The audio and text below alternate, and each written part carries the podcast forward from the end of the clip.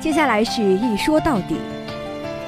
近年，互联网视频企业纷纷崛起，视频网站自制的网剧热度不断上升。然而，快速的发展背后是充斥着大量抄袭、雷同、粗糙烂制的行业乱象。众多的网剧带来的是互联网视频行业的繁荣。走流量不仅仅走的是上网流量，带来的更是源源不断、快速涌入的资金流。但回过头来，一个又一个热播剧的名字可能犹在耳边，而具体的情节却难以给人留下深刻的印象。这些正是快节奏、高速度、制作周期、模式化生产出来的网剧的弊病。情节雷同，涉嫌抄袭，有的完全不注重画面，有的却只注重画面。总而言之，一切的目的都是为了更快的圈钱变现。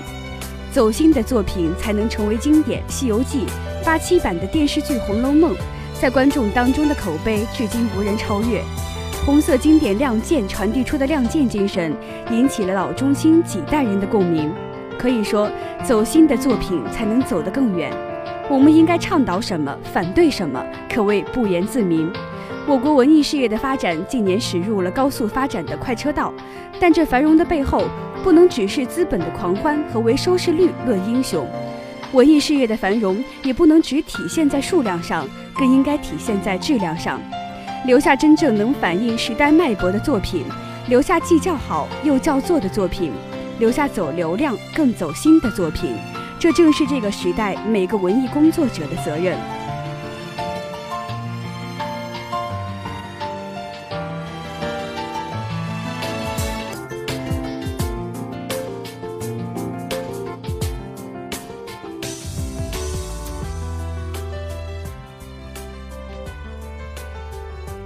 部长通道效应何妨再长一些？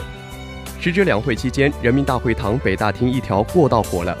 一时间成为各界媒体报道的焦点，广大民众津津乐道的话题。这条被称为“部长通道”的百米过道，以其信息交流公开透明、发布渠道多样的新特质，成为关注的特点。但是与往年不同的是，在这条部长通道的红毯上。留给观众媒体的不再是各位部长一言不发、匆匆而过的背影，而是直面媒体尖锐提问、从容不迫的掷地有声的回答。部长通道已然成为部委回应民生关切的重要发声地，把重要的问题拿到台面上来公开讨论，充分展示出了大国部长面对舆论媒体、公众沟通时虚怀若谷的态度和处之泰然的自信，并赢得了业界真诚的赞誉与肯定。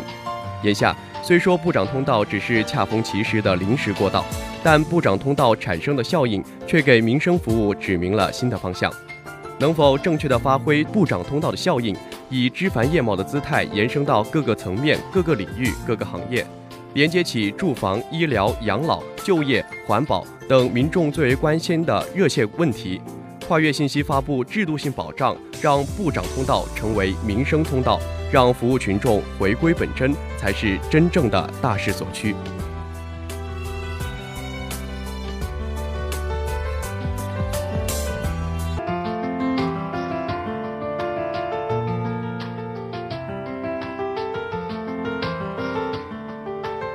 每月弹性休假需谨慎对待。关于假期调整的话题再次成为全国人大代表的关注点。一份关于调整双休日、实行每月弹性休假制度的建议提出，对目前的双休日进行调整，实行每月弹性休假制度。通俗的说，就是每周休一天，剩下的四天攒到一起，想哪天休就哪天休，避免了国庆黄金周、春节假期等集中休假期的人满为患，也可以促进旅游业的发展。看似皆大欢喜，然而每月弹性休假制度或只是看上去很美，在当下的现实背景下，可能存在不少弊端。在企事业单位，虽然每月八天的这个休息日总量不变，企业貌似没有损失，但一个人一个休法，既增加了企事业单位的人力核算成本，也妨碍了单位的工作整体安排。法定节假日制度是国家政治、经济、文化制度的重要反映。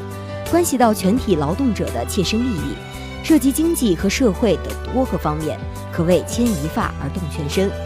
国家的放假决定要具备大范围适用、长期性、稳定性的原则，